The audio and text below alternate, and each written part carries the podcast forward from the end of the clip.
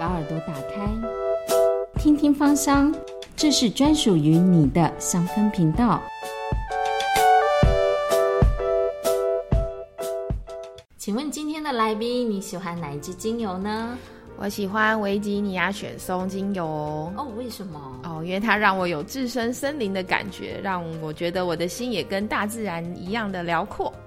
我是听听芳香的主持人晨曦。那我们今天要欢迎的这个喜欢维吉尼亚雪松精油的，他是飞君哦。那飞君呢，他曾经在妇产科医师担任七年的时间，然后他的专长呢是这个呃，现在其实大家非常重视的一个就是妇癌专科研究。那他同时也是一个芳疗师。我们来请飞君先自我介绍一下。大家好，我是飞君。那我之前是在林口长庚呃的妇产科。服务那有经过了两年的腹癌瓷砖的训练，那目前是在诊所为大家进行医疗服务这样子啊。今天很开心来到这边。好，那飞君，我们要先来问一下你这个呃，当初怎么会接触芳疗的？哦，其实那时候接触芳疗的期间，就是自己正在做腹癌的训练。那腹癌训练其实是蛮呃扎实的一个训练，员每天要开刀，然后要照顾妇癌科病人。那其实这中间也。看到很多妇癌科病人的一些呃经历癌症的情绪啊，那其实有时候自己也是需要消化那些情绪。但是在因缘机会中呢，接触到一支快木精油。那其实之前这个之前自己没有使用精油的习惯，那也因为那一次才突然觉得打开了自己嗅觉这方面的体验。那也突然觉得，哎，其实环境也会影响我们人的心情，这样子。那香气其实就在不知不觉。中就是你像你呼吸一样的空气，你好像觉得不是那么重要，但是它其实影响你很多。所以我觉得，呃，精油的方式有让嗅觉的嗅息啊，或什么的，让我们不知不觉也感染它。呃，精油自己本身的力量这样子。嗯，快木我也很喜欢。对对，有一种很回到大自然的感觉 哦。那所以你因为快然后你就开始对这个芳疗觉得很好奇。对。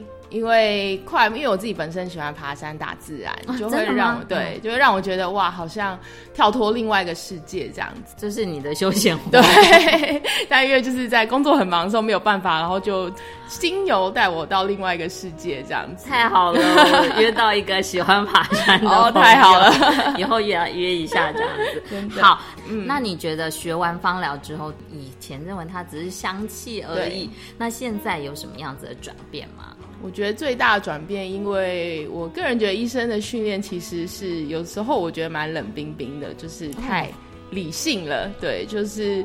只顾右脑发哎左脑发展，然后完全忘记自己就是人，其实还有一些其他的情绪的方面。对，那其实因为真正的健康其实是要照顾到身心灵这三方面。那我是觉得目前西方医疗还是比较着重在于身体这一块这样子。那我觉得它对我最大的改变就是让我呃转个角度，然后去放不同的重心去思考一个全人的照顾，还有。心灵这两块这样子，嗯嗯嗯，所以就是开始重视心灵，对，你这样很棒，你就是身体也很专业，心灵啊，继续努力。对，好，那我们来谈谈你在身体方面的专业哦。我们知道你的呃这个专长是研究腹癌的专科，那你可不可以跟大家谈一下腹癌科主要是包括哪些疾病？哦，腹癌科其实我们的腹癌科就占了女性十大癌症发生率，其实有三个。那其实另外一个。乳癌的部分呢，其实主要是在一般外科那边。那我们妇产科主要是根据骨盆腔的一些器官，那主要有三个，就是子宫内膜癌、卵巢癌，还有子宫颈癌这三项这样子。那这三个疾病我们都常常听到，那所以它这个形成的原因，你可不可以跟大家谈一下？OK，这三个其实形成原因都非常的不同哈。子宫内膜癌其实主要是因为内膜一直受雌激素的刺激，那另外呢，它其实也跟现在许多慢性疾病非常有关系，例如肥胖啊，然后一些糖尿病、高血压，都是一些相关的风险因子。那卵巢癌的部分，其实它成因是目前还不知道的，而且呃被发现的时候，其实常常都是晚期，目前也没有太多呃筛检的工具这样子。那只能注意大家就是有没有一些腹胀啊，呃突然体重减轻啊这些状况的发生这样子。那至于子宫颈癌呢，是目前比较知道成因，就是几乎有九成以上子宫颈癌跟人类乳突病毒的感染是有关系的。对，那这个目前最好的筛检工具就是子宫颈抹片这样子。那这几个癌症，它有没有一些统计结果是可以知道哪些族群是比较容易好发的？呃，内膜癌跟卵巢癌大部分都是停经后的女性啦。不过因为内膜癌目前有年轻化的趋势，就是我觉得也跟一些环境荷尔蒙，还有一些肥胖，就现代人的文明病相关是有关的。那其实子宫颈癌呢，它并没有所谓的好发族群，因为它其实跟我们第一次性行为的发生年纪是有关系的。因为我们刚刚提到，它其实跟人类乳突病毒的感染是有关的，所以一旦你有性行为之后，你就有大概八成的几率会得到人类乳突病毒，所以它其实是跟你第一次性行为的年纪是有关系的。这样子，好，那在你以前的这个呃工作里面呢，你应该会常面对到的是一些癌症的病人嘛？当然，我们知道有病去看医生这很重要，但是在心理上面，自己知道自己有有疾病，那个情绪是。波动是很大的，对对，就是在整间要告知这个 就是得癌症的这个消息的心境也是非常的复杂。是你跟我们谈一下。对，那其实尤其是子宫颈癌，目前就是在抹片，其实很多癌前病变就可以发现。那其实，在告知。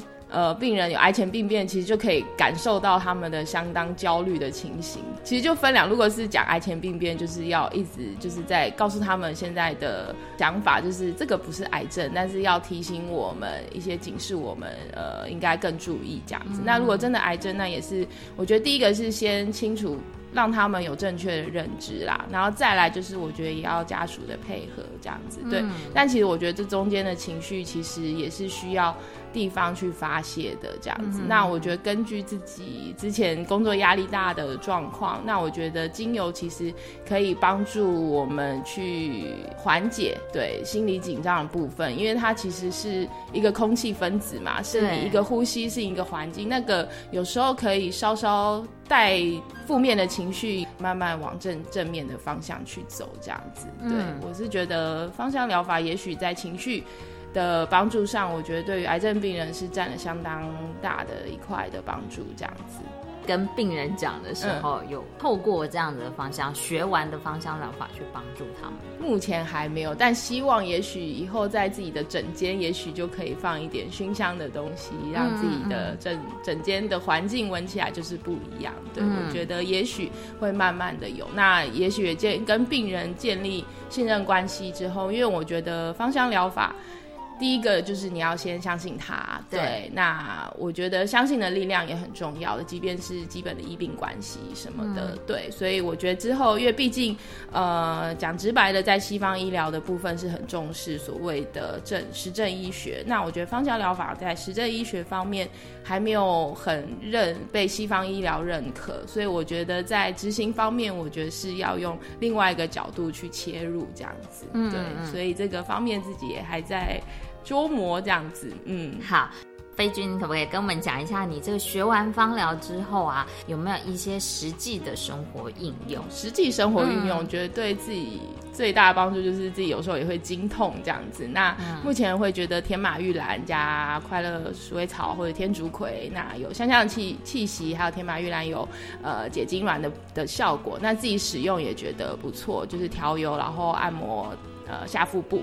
对，大概五到十分钟，就我觉得慢慢就有舒缓的感觉。那在学习芳疗，我也觉得除了使用精油之外，我觉得纯露的部分好像也还不错。因为其实就有听到，呃，有朋友的妈妈有停经症候群，就热潮红非常非常的严重。那其实也吃过了荷尔蒙的补充，好像也都没有什么太大疗效这样子。那呃，朋友就试着慢慢让妈妈服用呃玫瑰的纯露这样子。不过也是可能要到一两个月。对，效果才慢慢的出现，这样真的要要定期对要定期，因为纯露的效果是真的很好。对，然后可是大家就是常常会忘记效果。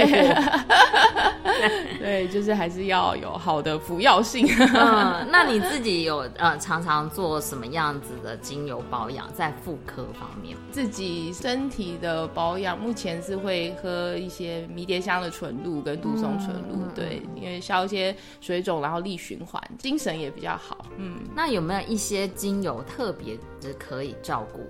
妇科的哦，妇科的部分大概就有玫瑰啊、天竺葵或者是快乐鼠尾草这些。那对，但这些可能要对于一些癌症病人使用，可能要比较注意，因为它有一些类荷尔蒙的成分。那目前可能也都没有明确的研究。显示啦，但在使用上可能还是要特别小心。是是是，尤其是啊，精油有些成分是，比如说孕妇啦，还有婴幼儿要特别小心的，所以真的要好好先学一下。对，没错，先好好的学芳疗的知识，正确的使用，那才是有达到它的效果。没错，对。好，呃，讲到这个癌症哦，尤其是看到去年的新闻啦，常常会看到很多名人因为这个癌症，而且都是在四五十岁，然后就是离开了这样子。那所以，呃，飞君可不可以跟我们讲一下，呃，妇科的癌症它的这个排名的名次？是，那根据那个卫生署他们。公布的哈，就两性十大癌症发生率。那在女性，其实前三名，第一名其实是乳癌，那第二名是大肠癌，第三名是肺癌。那我们刚刚所讲到的那三个妇科癌症，子宫内膜癌是第六名，嗯，呃，卵巢癌是第七，子宫颈癌是第八，这样子，对。子宫颈癌是因为呃做这个筛检对抹片的推行，那因为它也是这三个癌症中就是唯一就是确实有效的筛检工具，所以根据筛检工具，它可以把发生率降到现在是第八名这样子。嗯，了解。那乳癌它还是都是乳癌还是第一冠军的对，还是冠军宝座这样子对。但目前还是对于乳癌还是有。它一定的筛检工具啦。那目前其实卫生所有提供，就是有呃，对乳癌的防治呢，在大于四十五岁。其实就每两年可以做乳房摄影的筛检，对。那根据子宫颈癌则是提供大于三十岁的女性，就每年可以做一次子宫颈的膜片。那卵巢癌呢？卵巢癌就目前当然只能说从影像判断，就是做基本超音波看卵巢有没有一些肿瘤状况。可是，一般也没有建议说每年就去规律的追踪或是筛检。好。那你最后有什么就是可以提醒所有的女性朋友，关于筛检啊，或者是做精油的一些预防保健，在妇科方面？那因为其实我一直都觉得生病来找医生，那健康其实要靠自己啦。对，那真正防癌最棒的效果，其实是一个健康生活形态。对，那其实就是我刚刚有讲到了，除了身体以外，也要照顾我们的心跟灵方面。对，那我觉得精油这个部分呢，就是可以从呃，我们直接从嗅觉进入到我们的大脑。那其实我觉得就可以很直接进入我们情绪跟意识这一块。那有时候其实，在认识它、学习它，我觉得也是一种跟呃大自然环境的结合。因为每种精油其实都是每个植物它全身的精华，就是奉献给我们。就是我觉得。要相信它有看不见的能量，这样子，对我觉得就是要去包容、接纳一些我们也许。一般习惯的一些视觉啊、听觉，或者是长期被教育的一些理性的感官看不到的东西，也许也要有多一个空间去包容它、接纳它，这样子。对，所以我觉得刚刚先说的相信的力量，其实是也蛮重要的。对，那再来就是基本的一些观念有了以后，然后知道怎么正确的使用精油，然后再去重视自己喜欢的精油是哪些，它的芳香气味给自己的感觉是什么。我觉得从这中间也可以让你回归到自己。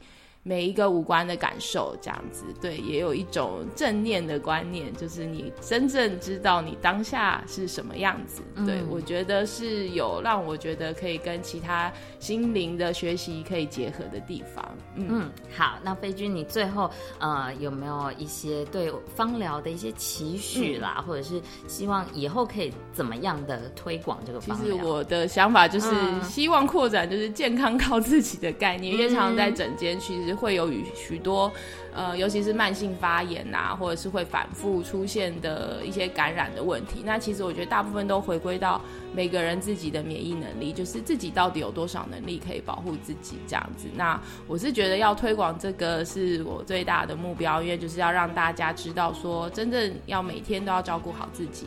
那有时候疾病的出现，也许是在提醒我们哪里不对了，对，所以我觉得可能要用另外一种。